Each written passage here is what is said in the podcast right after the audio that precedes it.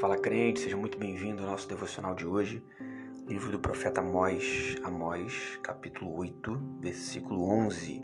Eis que vem dias, diz o Senhor Deus, em que enviarei fome sobre a terra. Não fome de pão, nem sede de água, mas de ouvir as palavras do Senhor. Interessante o sentido dessa palavra, desse versículo em meio a essa palavra profética de Amós, porque a fome de fato estava chegando para o povo de Deus. O povo que deveria ser povo correto, povo santo, povo de Deus, povo de Israel, não estava sendo. Então, ao decidir caminhar distante de Deus, caminhar no pecado, caminhar com as nações estrangeiras, Deus então começa a denunciar isso através da palavra profética. Uma palavra que busca muito mais do que uma acusação, mas busca uma acusação que provoca um entristecimento pelo Espírito para que gere então arrependimento, para que o perdão chegue. Mas o povo de fato estava com dificuldade na própria colheita. E aí então vem a parte chave desse capítulo 8, quando o profeta diz: Ó, chegarão dias, eles estão chegando, em que vocês terão fome. E essa associação com a fome natural ou a fome física foi automaticamente feita, porque de fato a colheita estava muito ruim, porém ele diz: Mas não fome de pão, nem sede de água, mas sim de ouvir as palavras do Senhor. Porque quanto mais eles estavam afastados de Deus, mais difícil fica ouvir a voz desse Deus. Quanto mais você está próximo de alguém mais íntimo e mais viável toda essa possibilidade de você se aproximar de Deus e entender aquilo que Ele tem para falar para nós. Quanto mais íntimo de alguém, a gente quer estar mais perto, a gente quer estar mais próximo, a gente está mais disponível para ouvir os segredos daquela pessoa, para ouvir a intimidade daquela pessoa, para se aproximar de fato, se interessar por aquilo que interessa àquela pessoa. Quando nós nos afastamos de Deus é a mesma coisa. Nós deixamos de ouvir a voz dele, a voz vai ficando distante, vai ficando cada vez mais baixa, não porque ele deixou de falar, não porque ele desistiu de nós, mas porque nós desistimos de ouvir.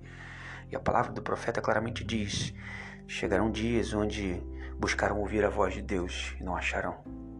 Temos uma disponibilidade farta hoje de ouvir a voz de Deus. Basta você aí onde você estiver abrir o seu coração e falar: Deus, fale comigo. Basta os ouvidos estarem abertos para ouvir o que o Espírito diz às igrejas. Basta percebermos Deus em tudo através da sua revelação na natureza, através da sua revelação em nós, através da sua graça, da sua misericórdia, do seu perdão, da oportunidade diária que Ele nos dá constantemente de o adorar. Chegarão dias onde teremos dificuldade de ouvir a palavra do Senhor mas se de fato criarmos hoje o hábito de meditarmos nela, de fazer com que ela esteja habitando já no nosso coração, porque o coração fala daquilo, o coração reproduz aquilo para a boca, né? Aquilo que estiver cheio em nós. A sua boca precisa falar daquilo que está cheio o coração e o seu coração precisa estar cheio dessa poderosa palavra de Deus. Dias chegarão onde teremos maior dificuldade de entender, de ouvir, de escutar Deus. Pode ser uns dias ruins, podem ser o tempo, ruim, pode ser um tempo de maior aflição. Aproveitemos então o aparente tempo de calmaria que Deus nos dá. Aproveitemos então cada dia, cada oportunidade, cada segundo que Ele nos oferta para meditarmos na Sua poderosa palavra, para que então compreendamos o que diz o final do capítulo 9, que depois dessa chamada ao arrependimento, Deus então garante no final do texto do profeta Amós: Eu farei voltar do cativeiro meu povo Israel. Amós 9, 14 e 15. E eles edificarão as cidades assoladas, e nelas habitarão, plantarão vinhas, eles farão pomares, comerão fruto, e eu os plantarei em sua terra, e não serão mais arrancados da sua terra que lhes dei, diz o Senhor Deus. Que essa poderosa palavra de esperança, de despertamento, de arrependimento, mas de perdão, fique no nosso coração, em nome de Jesus. Amém.